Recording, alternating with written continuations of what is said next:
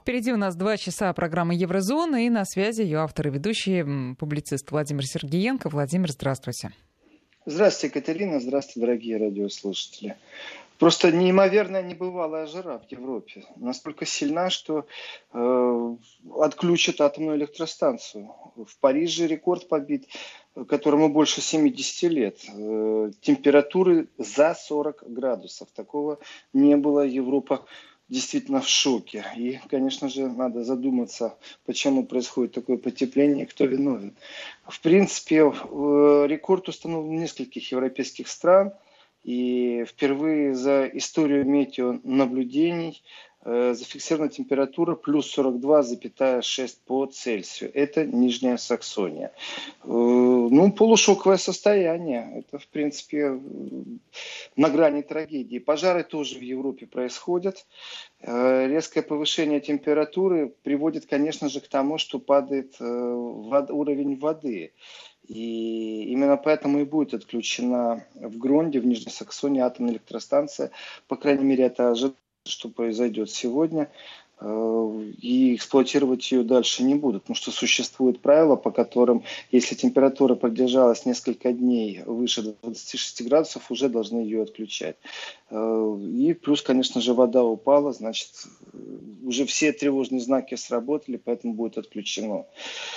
Так что выше 40 градусов по Европе в нескольких городах. В Бельгии градусник показал 40,6, практически практически то же самое в соседней Голландии, где температура оказалась всего лишь на 2 десятых меньше.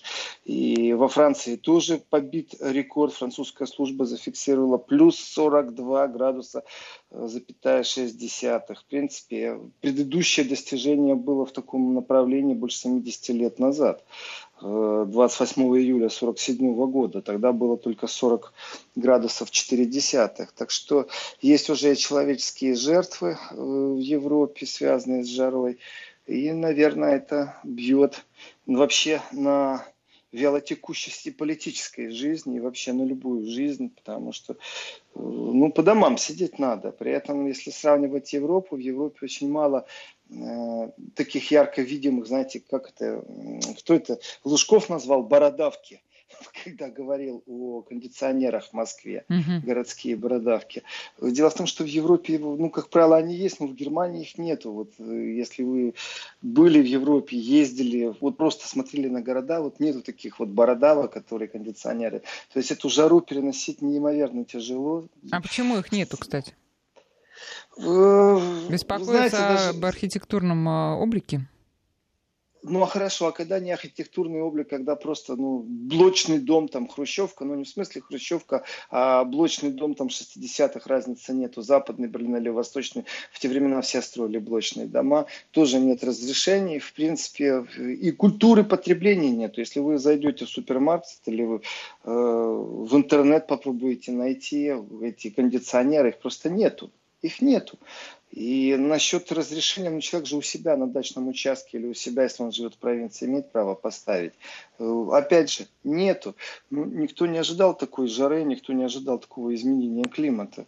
Может, действительно стоит верить в теорию поворота оси или в, в теорию потепления из-за того, что все время выбрасывается в атмосферу э, мелкие частицы, которые мы глазами с вами не видим, но они срабатывают как парниковый эффект. Это теория для ученых, пусть они доказывают. Мы же потребители, и ну, температура когда за 40, это удивительно для Европы и показатель вот остановка атомных электростанций. Но тут в этой связи с этой жарой э, снова экологи, естественно, а, заговорили в полный голос, и уже доклад а, ООН, а, ну, доклад или не доклад, в общем, какое-то сообщение со ссылкой на представителей этой организации о том, что, конечно, текущая аномальная жара, которую называют э, синоптики просто невероятной в Европе, конечно, грозит э, усиленным таянием гренландского ледяного щита, и, возможно, это превзойдет даже рекордные показатели, которые были 7 лет назад, в 2012 году. Э, ну, вот об этом снова сегодня говорят прямо с трибуны ООН. Об этом говорят с трибуны ООН. И, в принципе, вот такие вот изменения климатические, ну, понятно, это не каждый день, это что-то это что особое, что-то тревожное. Э, например, я читал сводку моряков, э, рыбаков. Э, им приходится уходить за рыбой намного дальше в море. То есть они не привыкли, как правило, под берегом ловят рыбу. Ну, их понятие под берегом может не соответствовать, понятно, курортному понятию от берега, когда ты плаваешь. Но, тем не менее, далеко в море уходить не надо, где и волны больше, и опасности больше, и расходов больше. Потому что рыба уходит. Вот даже такие вещи сказываются. Э, то есть запланированный скачок будет цен на рыбу. Это не для любителей рыбы, а просто такой макроэкономический показатель, который существенный. Насчет тревоги, того, что бьют тревогу, я в одной из передач рассказывал, что существует понятие э, психологического барьера, когда э, задействованы определенные силы, в том числе и скорая помощь, пожарные, они должны работать в другом графике. Как только температура выше 41 градуса, то считается, что это чрезвычайная ситуация и стараются максимально, вот знаете, отказываться от того, что температура 41. Вот будут говорить, у всех градусники показывают, электронные градусники, вот спиртовые показывают градусники, э, что температура 41, но почему-то власти городские говорят, что у нас 38-39, какой-то психологический барьер. А вот после 41 Э, ты прям слышишь, как эти сирены воют на улице. И вот это вот психологически барьер, говорят, что он действует на людей не только вот подверженным каким-то самовнушениям, но и тем, у кого сердечно-сосудистая система, что у них все начинает работать по-другому. Поэтому вот даже стараются не говорить, чтобы люди себе не внушали, но не могут уже молчать. Все, потому что когда говорили, что нет еще 40, многие градусники показывали 42. Но сейчас уже все, даже, наверное, самые теневые, вот те, которые спрятаны, э, и так еще, чтобы их ветер обдувал, уже говорят о том, что жара аномальная, и ну, уделяют внимание, и постоянно слышно э, в новостях советы, что нужно делать, но, в принципе, рекомендация жить вечерним ночным образом жизни, и днем ни в коем случае при, не высовываться на улицу и минимализировать свое участие в рабочей жизни и в деловой жизни. Ну да, вот впервые сталкиваемся с таким. 70 лет назад ни меня, ни моих друзей не было на свете, чтобы вспоминать, какие были э, погодные условия. От погодных условий я перейду к Средиземному морю. Э, там разницы нет, какое море, как оно волнуется и какая жара вокруг него. Значит, очередной раз спасли беженцев, очередной раз разгорелся скандал, очередной раз определенные штраф, штрафы э, спасателям, но в принципе поподробнее. Значит, некоторое время назад, э, очередной раз э, немецкое судно, которое имеет отношение к некоммерческой организации, против которого уже не раз возбуждали уголовное дело. Э, в принципе, спасло 135 человек. И очередной раз Италия отказалась принимать мигрантов э, к себе в страну. Э, в принципе, тяжело судить о том, насколько поддержка народов в Италии за такие жесткие правила. Тем не менее, они выбрали свое правительство, и это решение правительства. 135 мигрантов на борту. Э, береговая охрана спасла в этот раз. И э, Сальвини заявил в пятницу 26-го, что другие страны Евросоюза должны выразить готовность принять беженцев. И вот это вот распределение мигрантов должна заниматься Еврокомиссия. Никакого удовольствия у Еврокомиссии нет, не желают они этим заниматься, потому что в тот же день 140 беженцев приняла Мальта. И были они тоже э, спасены вооруженными силами страны. И, в принципе, в управлении Верховного комиссара ООН по делам беженцев заявляли, что 25 июля утонуло около 115 человек, плывших на деревянной рыбацкой лодке. Э, в принципе, спасатели уже только тела извлекали, 62 погибших насчитали сразу. Э, Но ну вот это жуткие вещи, которые происходят, и этот поток миграционный, он меньше не будет. При этом жесткие меры, они введены, и то, что в Италии не будут их принимать, например, например, не имеет никакого отношения к тому, что беженцы не будут пробовать добраться до берегов Европы. Разницы нету с какой стороны, главное доплыть. Если люди на деревянных плотах, то вы можете представить, вот как они живут. Это действительно люди бегут от всего.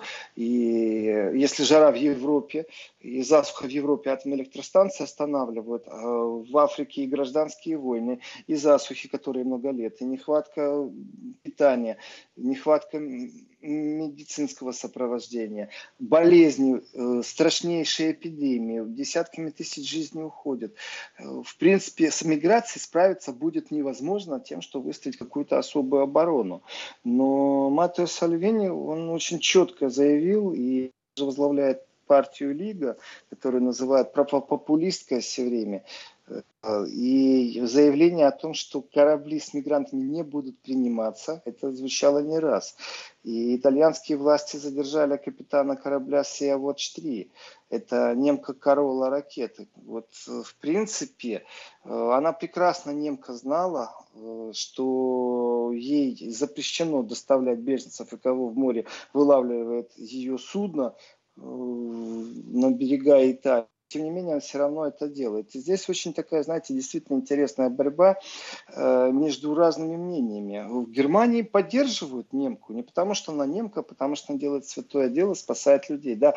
На фоне того, что люди погибают, находят только вот в море остатки, непонятно даже откуда цифры, сколько этих людей погибло, э, то если кто-то занимается вот такой гуманной миссией, это, конечно, вызывает восхищение. Но итальянцы смотрят на это по-другому и говорят немцам, что за вашими наивными глазами, за вашим наивным э, потрясением, что происходит гуманная миссия спасания беженцев, э, мы видим схему, обыкновенную схему, в которой контрабандисты человеческих тел э, просто куда-нибудь в середину моря доплывают, дают сигнал СОС, а дальше вот в надежде на то, что э, какое-то судно, желательно, чтобы это было судно НКО, а не береговой охраны, чтобы оно спасло людей и, в принципе, доставило в любой порт Европы. Э, Корола в свое время проигнорировала запрет и доставила беженцев на итальянский остров Лампедуза. Э, позднее, конечно же, и корабль освободили, и ее освободили, и это не первый раз уже происходит и, и будет происходить. Здесь ничего нового нету.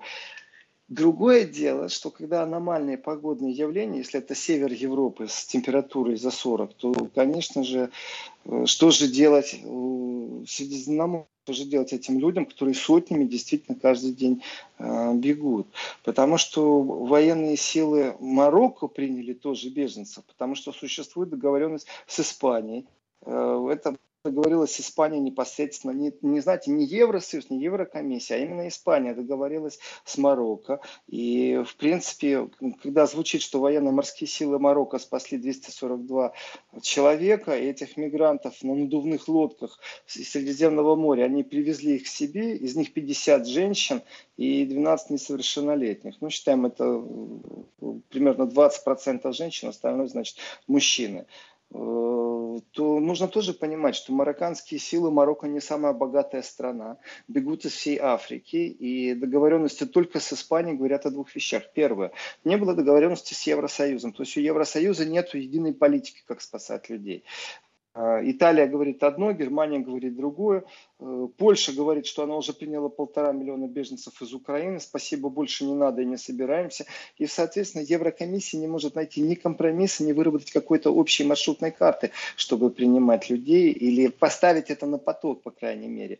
Поэтому нашли простой выход. Договориться с Марокко, заплатить деньги Марокко, перекинуть им пару э, кораблей, знаете, ну, там старых подержанных э, суденышек, в том числе и испанских, обучить, дать зарплату, обучить учить матросов. Все это хорошо, и тут же вот эта вся гуманная Европа превращается сразу в лицемерное, потому что э, лагеря в Марокко или в любой другой стране Северной Африки конечно, нельзя сравнить с тем, что людей ждет в Европе. И шлюпки с мигрантами как шли, так и будут идти. И разницы нет. Это будет юг Сахары, север Сахары, запад Сахары, все равно. Другое дело, что когда на правительственном уровне заключается соглашение о частичном возвращении мигрантов, то страна, которая принимает, вот если в Евросоюзе непонятно, пришли вы из Чехии, значит вас должны отправить назад в Чехию. Пришли из Австрии, значит вас должны направить в Австрию. Но в данном случае неизвестно, откуда они из Африки пришли. То есть здесь есть определенное ну, политическое лукавство, я скажу, потому что неизвестно, откуда люди берут доберутся, но их будут отправлять в Марокко. Почему? Потому что Марокко согласилась их принимать. И дальше вот эти спасенные беженцы попадают на территорию в определенные лагеря, и где должны выяснить, откуда они пришли, и отправить их в Освояси, в те же страны, откуда они пришли. То есть, если в Европе развитые и намного богатые страны, чем в Африке, не могут договориться, то как же в Африке будут договариваться страны между собой, чтобы по европейскому принципу точно так же отправлять мигрантов в те страны, откуда они прибыли. При этом существуют законы, по которым, если признан э, конфликт э, на территории страны как гражданская война или война, то беженцы из этой страны обязаны быть приняты. Разницы нету, куда и каким способом они добрались. Соответственно, только доказательство того, что ты прибыл из такой-то страны, э, этого хватит, чтобы тебя приняли. Ну, не Марокко же будет принимать.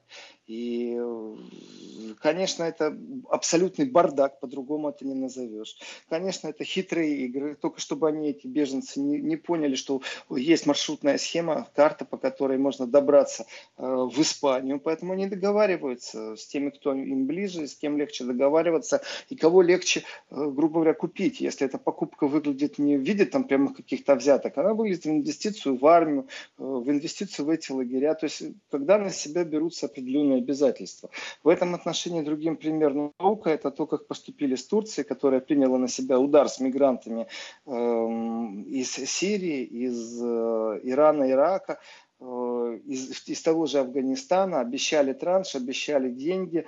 Э, в принципе, э, транш с деньгами задержали, но зато критика о том, что существует огромная проблема, с, например, с детским трудом, и что беженцы, в том числе и дети, эксплуатируются в Турции, об этом говорили громко. А о том, что Турция не готова, и Турция действительно как страна не может сравнить себя со всем Европейским Союзом и выделить такие средства, чтобы полностью, вот именно как, э, наверное, не просто как там гуманный какой-то миф, а какой-то стандарт должен существовать. Дети в школу ходят, а, родителям хотя бы Кришна говорит трехразовое питание. Ну как Турция вот сама может это сделать? И в сторону Эрдогана огромное количество помоев вылили, не только политических, демократических, а вот даже и личностных. И это устраивает. А вот в случае с Марокко, в случае с Ливией, э, в случае с Алжиром многие вещи замалчиваются.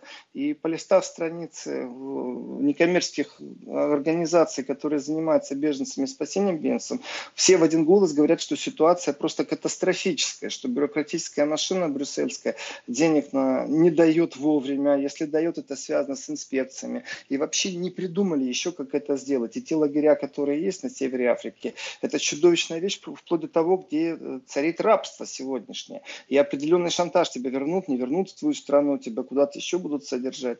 Э, в принципе, если еще на это наложить систему контроля, когда снимают отпечатки, фотографируют, получается, что ты второй раз пересекаешь границу, тогда нужно сравнивать гуманные суды Северной Африки и гуманные суды Европейского Союза. И действительно, тогда, если добрался до э, Европы, разницы нет, в какое ты правонарушение совершил, но ты попадешь в комфортные условия, которые можно назвать отель-тюрьма. И в этом отеле-тюрьма можно пробыть определенное время, совершать нарушение, у тебя будет медицинское обеспечение, еда, ты, по живой останешься.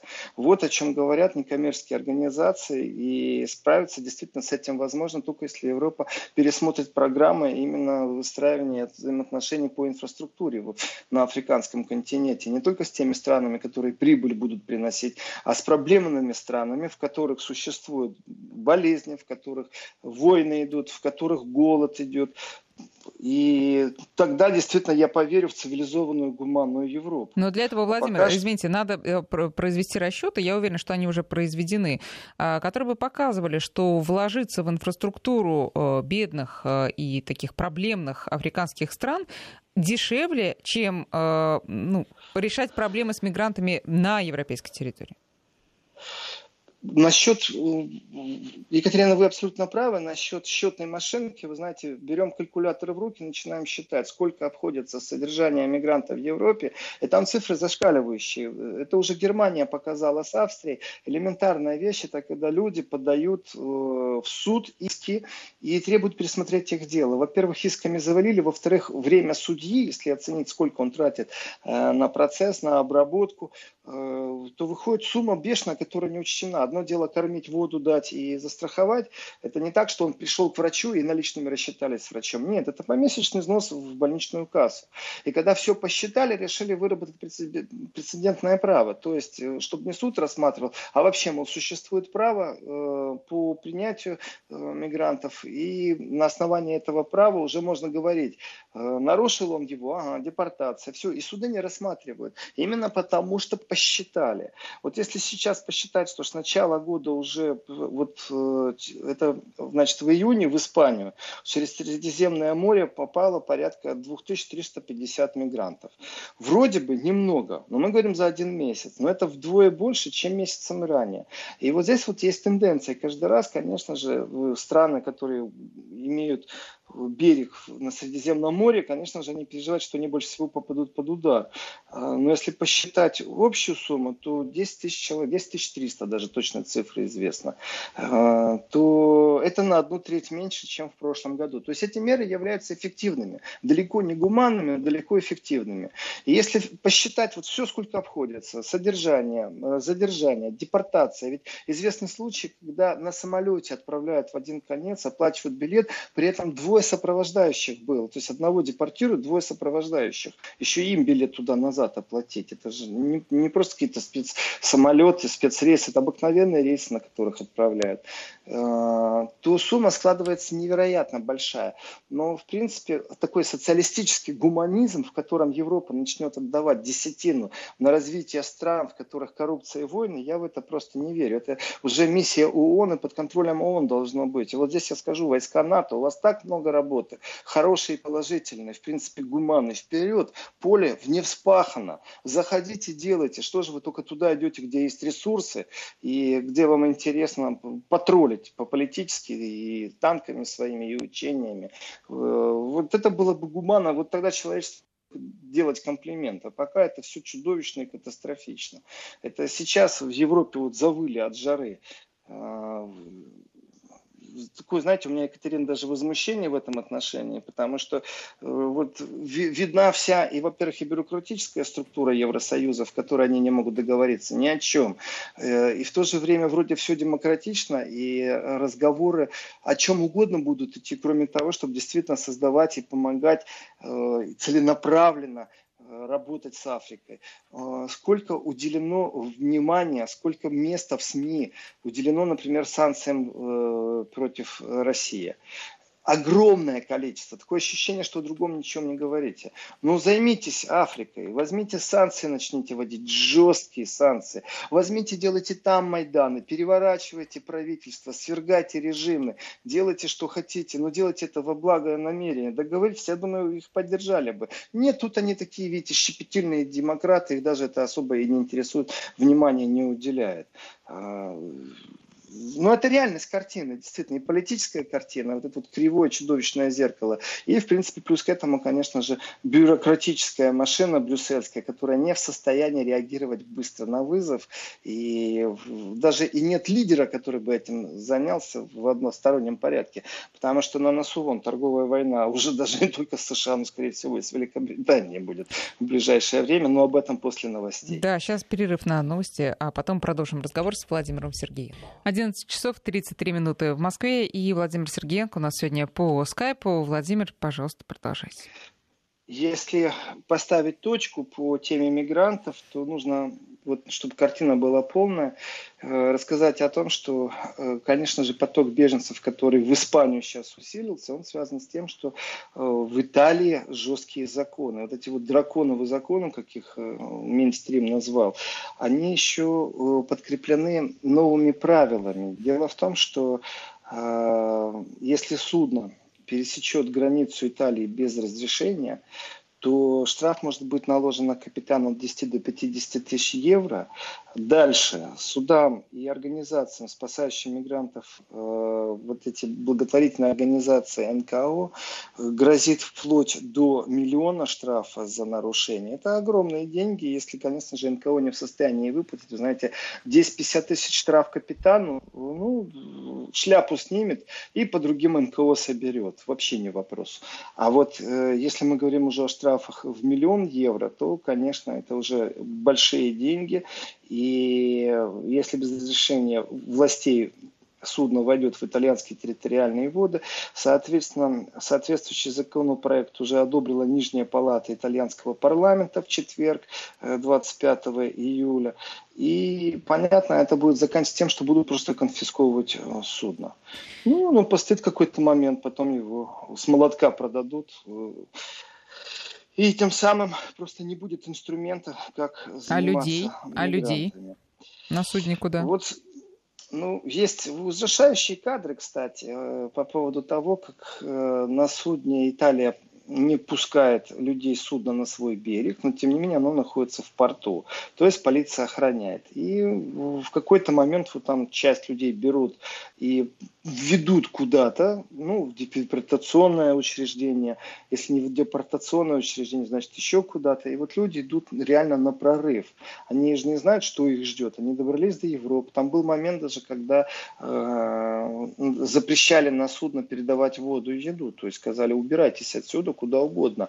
И именно вот такое жест, жесткое положение, чтобы это разнеслось не только среди, э, знаете, местных СМИ, а чтобы это было понятно всем, особенно тем капитанам судов, которые направляются к берегам Италии с надеждой, что их пустят, и все будет в порядке. Мол, арестуйте, вот то, что я говорил в предыдущей части, что, в принципе, даже до тюрьмы добраться до многих это будет благо. И в этом отношении должны четко осознавать, что даже воды не дадут. Вот капли воды не дадут и на борт никого не пустят, ни врачей. И вынуждены не более искать. То есть вся пресса трубила, вся Европа выла. Ну вы что думаете, что откликнулось так много людей, которые сказали, э, так много глав правительств, так много министров, которые сказали, что да, мы принимаем мигрантов, давайте просто направьте их к нам, сделайте транзит, мы еще и услуги по транзиту платим. Нет, с трудом разобрали, там 10 человек, там 15 человек. И... Ну, на самом деле власти Италии, помимо, того, э, помимо требований распределять эту нагрузку по мигрантам среди европейских стран, они говорят еще о следующем, что ведь эти мигранты, они э, не военные, так сказать, в большинстве своем, они экономические мигранты. В их странах нет войн, в их странах просто нечего есть, там нету денег, и поэтому они, естественно, за лучшей жизнью в Европу. И э, Италия говорит, надо помогать мигрантам у них дома, а не в Европе, поощряя таким образом вот этот бизнес по доставке мигрантов и потом поощряя еще черный рынок рабочей силы.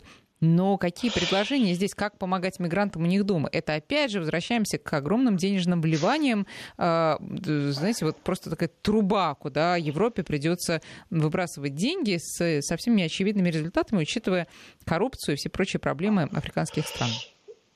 Екатерина, вот в первой части я сказал о том, что если существует конфликт военный на территории государства, то э, беженцев по конвенции ООН обязаны принять все, кто подписали эту конвенцию. И, конечно же, люди, они заявляют, они уничтожают паспорта и заявляют, что они из такой страны, в которой идет война, в которой есть конфликт, для того, чтобы получить этот статус военного беженца. И, конечно же, зачастую э, это ложь. Но вот простой вопрос. Если в стране нет военного конфликта. Если в стране диктатура, режим, э, в принципе, людей бросают в тюрьмы, людей расстреливают без суда и следствия. Э, ведь признаны и признаки э, геноцида, расследования, то, что за последние 20 лет в Африке происходило. И голод существует. Там, там нет войны, там просто от голода умирают. Тогда что, их не принимать, потому что они не по тот параграф подходят.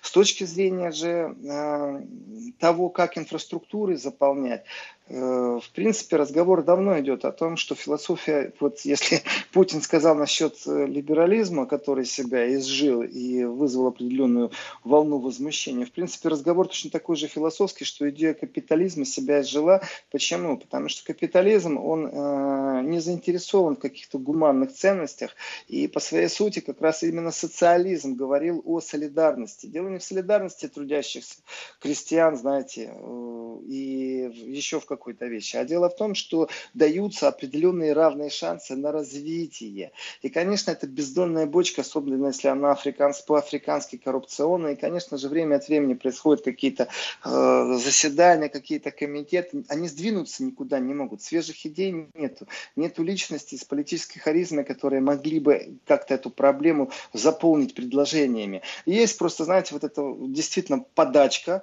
в виде «давайте мы вам тюрьмы построим», ну, по-другому это не назовешь, «давайте мы вам колючую проволоку поставим, давайте мы вам армию обучим». Очень хороший выход. Вот а, таким способом вот эти экономические беженцы будут отсечены. Да, конечно, это экономические беженцы. Есть несколько документальных фильмов об Африке и о том, сколько стоит футболка, которую немцы бесплатно кладут в контейнер секонд-хенда. Это футболка, да, вот полностью отслежен путь этой футболки, как он приходит в Африку, и она там продается на рынке. Э, из этого тоже сделали бизнес. Даже то, что бесплатно отдается, все равно будет платно. Э, и вот просто инвестиции, конечно, если нет программы, конечно, если нет общего контроля. И давайте так, он у меня тоже не вызывает особого доверия, и скандалы с коррупцией вон тоже были, и, и будет все это продолжаться, потому что нет пристального контроля, потому что нет жестких мер. Поэтому я и, и говорю, я иронизирую, конечно, это ирония с болью, что вот что, НАТО больше нечего делать, почему СМИ не создают атмосферу, почему они тратят огромное количество энергии из-за каких-то, скажем, мелочных, вообще не глобальных расхождений с Россией. И, и на это обращается огромное количество внимания. Вырабатывается вот русофобия, мнение определенное, и климат инвесторский портится именно из-за этой атмосферы, из-за этой такой панической русофобии, по-другому не назову. Ведь точно так же можно бросить усилия СМИ на то, чтобы рассказать, что действительно происходит в Африке, на то, чтобы э, показывать картинки, как это все происходит, на то, сколько человеческих жизней в Средиземном море э, уходит, потому что они не могут добраться. Да, экономически, конечно, экономически. Э, конечно, там войн нету, там и жизни нету, там шансов дожить до 40 лет нету. И это не экономически, это люди просто выживают. Ну, все это сносится вот на дискуссии определенные. Пока что у нас Frontex, это Объединенная пограничная служба европейская, э, выбила большее финансирование для себя. У них будет улучшено, вы знаете, и технический, и личный состав их будет расширен. Э, в принципе, э, тех, кто занимается спасательной миссией, я тоже не берусь на себя судить. Действительно ли Карлорла ракеты является частью контрабанды, банды, которая занимается с транспортом людей. Ведь там известно, сколько они денег платят. Люди закладывают все, что у них есть, только чтобы добраться до Европы или оплатить хотя бы одному человеку билет в один конец. А тот уже будет помогать семье как-то или добраться, или будет деньги высылать. Поэтому продается все имущество. Я понимаю, что когда на улице плюс 40, можно и без крыши обойтись, без дома, знаете, без воды, э, без туалета. Но вот, вот эти разговоры, они постоянно присутствуют, но очень притушно. И только когда происходит какая-то трагедия, опять начинают начинают, вот э, погибло 100 человек, и, так знаете, начинают брать интервью у этих НКОшников, у людей, которые занимаются благотворительной деятельностью, которые там на местах сидят в Африке.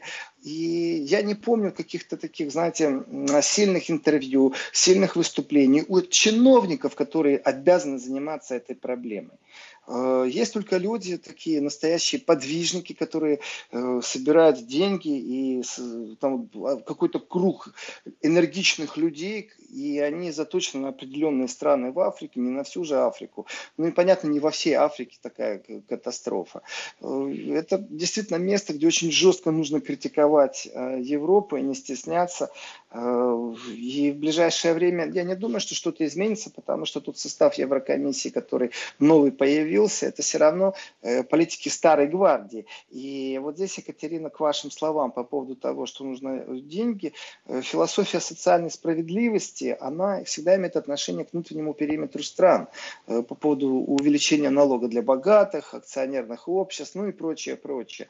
Она никогда не имела экспортной модели, чтобы социальная справедливость распространялась на весь земной шар, чтобы существовал какой-то общая касса взаимопомощи, с которой нужно оказывать. Есть там всемирные э, торговые организации, занимающиеся арбитражом, есть организации э, врачей, которые говорят, что да, эпидемия началась. Но вы обратите внимание на их финансирование и как это все происходит. Практически э, единой системы помощи, такой скорой помощи не существует. И новые вирусы очередной раз там всплыли, началась эпидемия, пандемия началась, все равно э, нету реакции Евросоюза, нету структурно никакой э, формы, а вот есть этот вот подход, колючая проволока и увеличение пограничников у дружественных северных африканских стран. Ну, потряс... вообще это все потрясающе, но говорит о лицемерии, э, сильном лицемерии. Что же касается капиталистической идеологии... Извините, Владимир, а есть силы, которые готовы лоббировать создание такого фонда, хотя это понятно, что крайне затратное дело. Это просто такая инвестиция в будущее а, ради отсутствия проблем а, в там, середине 21 века. Да, может быть, и не в середине, а уже гораздо ближе. Знаете, давайте сейчас пока этот вопрос мы так подвесим буквально на несколько секунд. Сейчас у нас а, небольшая давайте. пауза, а потом продолжим. И, друзья, вы тоже можете прислать Владимиру Сергеенко свои вопросы. 5533 это номер для ваших смс-сообщений и наш WhatsApp и Viber 903 176 363. Еврозона.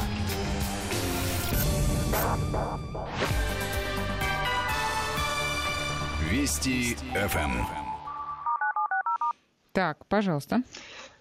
Э, Екатерина, таких организаций очень много, фондов таких очень много. И тоже, вы знаете, расследования по этим фондам приводят иногда к печальной статистике. Э, элементарная вещь – это сколько фонд берет на существование своего аппарата, и сколько он тратит действительно на благотворительность. И подвижники, люди, ну, на которых молиться можно в хорошем смысле слова, Э, занимающиеся благотворительностью, вы знаете, вот они рассказывают, что билет стоит столько-то э, туда-назад из Европы прилететь, э, а таблетки стоят столько-то. И как вот этот контроль происходит, насколько действительно содержание аппарата и претензии, которые предъявляют к содержанию аппарата, является существенным, насколько просто люди не понимают, что добраться в Центральную Африку достаточно тяжело. Я никогда не вникал, боюсь осуждать этих людей, людей. Э, вообще то, что они занимаются таким миссионерством, есть и католические фонды, есть э, даже усиленная реклама насчет того, что мелким фондам не доверяйте, потому что это могут быть мошеннические проделки, которые тратят много денег на рекламу именно для того, чтобы э, вы осознали, ну, проблему, а вот уже на ваших чувствах будет сделана, произведена вот мошенническая схема будет запущена, спекуляция на ваших чувствах произойдет.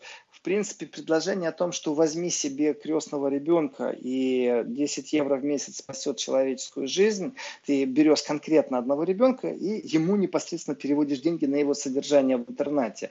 Э, такая реклама тоже постоянно существует. Но это, знаете, опять же, это подвидничество. Это благотворительность, она хаотична. А хаотичность, она здесь не приносит ничего. Я понимаю, что одна спасенная жизнь это больше, чем ноль спасенных жизней. Но вот действительно, я вернусь тогда к короле э, ракете. Потрясающая фамилия. Да? Капитан ракеты идет на таран. Ведь ситуация с ней как была? Это когда 12 июня она подобрала в Средиземном море берегов Лидии 53 человека, и Италия дала согласие на прием 13 человек. Э, детей и больных. В принципе, остальные на борту, без воды, без ничего, тоже нуждались в помощи. И э, фрау Ракета, она просто взяла курс на Лампедузу, знаете, пошла на таран. Вот ура, это можно снимать фильм, э, но тем не менее, красивая история, звучит красиво. Итальянцы говорят, пусть прокуратура проверит, не является ли это контрабандной схемой. Потому что за 50 человек где-то контрабандисты взяли по 5 тысяч евро с человека, это большие деньги, 5 рейсов в месяц, вы знаете, вот вам миллион уже и заработали. Насколько люди бессеребренны, э, решать должна прокуратура или мы внутри себя с точки зрения этической границы. Э, вот здесь вот полная безалаберность, действительно, итальянские законы ужесточились, Испания стала принимать. Вот он, евро Евросоюз. То есть единым целым сплоченным они готовы вводить санкции против России, против там шести человек ввести и э, высказать свои умные мысли о том, как их тревожит вообще развитие России. Вон, потревожьте, что у вас творится на границах с Африкой. Вот там вот тревожьте. Но они, знаете, как в жестком анекдоте, да, э, Гондурас беспокоит, а вы его не чешете. Вот они не чешутся, вот абсолютно. Что же касается партийной, я бы так сказал, э, направленности. Существуют ли партии в Европе, которые говорят, что да, нужно, ну, давайте так, я возьму сейчас в кавычки слово, отчислять десятину, ну, то есть выделить средства, в которые постоянно нужно инвестировать развитие инфраструктуры и э, действительно четко заняться тем, чтобы не было миграции, потому что здесь даже здравый капитализм скажет, что это дешевле. Тут даже социалисты не нужны убежденные то э, все равно вот с той бюрократией, которая существует в Брюсселе, решение вопроса внутри Европы сегодня невозможно. Как же можно говорить тогда о том, чтобы такие миссии запускать на целый континент африканский? Тупиковая ситуация абсолютно. Так что э, в ближайшее время вряд ли что-то изменится. И только статистика, знаете, она жесткая, конечно. Столько погибло, столько выжило, столько добрались. А столько-то было депортировано назад. И в этом отношении, конечно, э, у оппозиционных партий э, включается полный эффект, знаете, такого осветительного сопровождения информационного того, что делает правительство. Я помню, сколько было потрачено сил на то, чтобы э, не поддаться критике за то, что одного мигранта два раза возили на самолете в Афганистан. Э, что прогулка туда-назад с двумя сопровождающимися обошлась бюджету столько-то. Э, в принципе, если бы его не было на территории, э, то содержание одного пограничника стоит столько же в течение двух месяцев. И вот здесь вот консервативные партии, если смотреть на политический ландшафт, они жестко против любого содействия, они хотят строить выше заборы, больше колючей проволоки, вы знаете, и новые технологии, и камеры, и наблюдения, и тепловизоры, все что угодно. И, конечно же, есть гуманисты. В этом отношении, я не могу сказать, что там зеленые или социалисты, левые движения как-то ближе. Здесь больше разговор идет о человеческих качествах задействованных. И если вы мне даже поможете и скажете какого-то политика в Европе, я просто удивлюсь, чтобы он вот, ну, потратил свою политическую карьеру, требовал, добивался, чтобы его партия стала лидером в отношении. Вот я не знаю таких. Э, ну, всем наплевать. И, и повторюсь еще раз, что в ближайшее время ничего не изменится, и только итальянские суды э, будут нам напоминать о том, что мы не знаем правды, на самом деле, насколько э, благотворительные миссии НКО пересекаются действительно с э, пиратскими, я бы так сказал, э, далеко не благотворительными схемами, в которых зарабатываются деньги на контрабанде. Ну вот при, примерно так. У нас еще пару минут. У нас еще пару часе. минут, да. Давайте, может, проанонсируем следующий час. Я и проанонсирую, просто и сразу скажу. Вот знаете, по этому поводу Э, что интересует Европу, почему в медийном зеркале так много говорится о России, э, хотя есть другие более важные вопросы, чем Россия. Если вы говорите о экономическом содружестве, если говорить э, о каком-то совместном развитии, знаете, уже сколько раз все повторялось. Но если посмотреть на, не на политический ландшафт, а именно на медийный, сколько уделяется времени России, то любой прищ, даже не политический прищ, рассматривается под большим увеличительным Э, стеклом. И в этом отношении, конечно, заявление э, немецкого посольства в России и призыв к тому, что выборы должны прийти э, как-то по-особому, ну, Запад, наверное, лучше знает, как всегда, они все лучше знают, очень удивил. Я понимаю реакцию российского МИДа, который сказал, что, в принципе, нарушение конвенции, э, посольские, как бы, сотрудники, как бы, что бы они ни хотели, в чем бы они ни разбирались, они не, имеют права вмешиваться во внутренние дела. Посольская миссия четко прописана, что она имеет э, право делать, что она не имеет права делать. И в этом отношении заявление немецкого посольства о том, что они так переживают, чтобы выборы прошли честно, это действительно вмешательство во внутренние дела России. Э, вы не призываете тут на основании истерии, которую вы же в том числе и раздуваете. Э, и ваши журналисты, как правило, я сейчас говорю о коллективном Западе, когда говорю ваши журналисты, э, именно в тех местах, которых нужно, именно в тех местах, которых будет э, что запечатлеть так, чтобы это красиво сработало, а СМИ умеют красиво срабатывать, когда им нужно на картинку сработать. Э, то ли одного человека тащит полиция, то ли это ребенок, то ли это женщина, то ли еще что-то, знаете, то вмешательство в внутренние дела России, конечно, недопустимая роскошь сегодня. Но тем не менее, вот она, пожалуйста, вот на реальность. Владимир, жизни. сейчас давайте сделаем короткую паузу. Ну, минут на 15, а потом вернемся к разговору.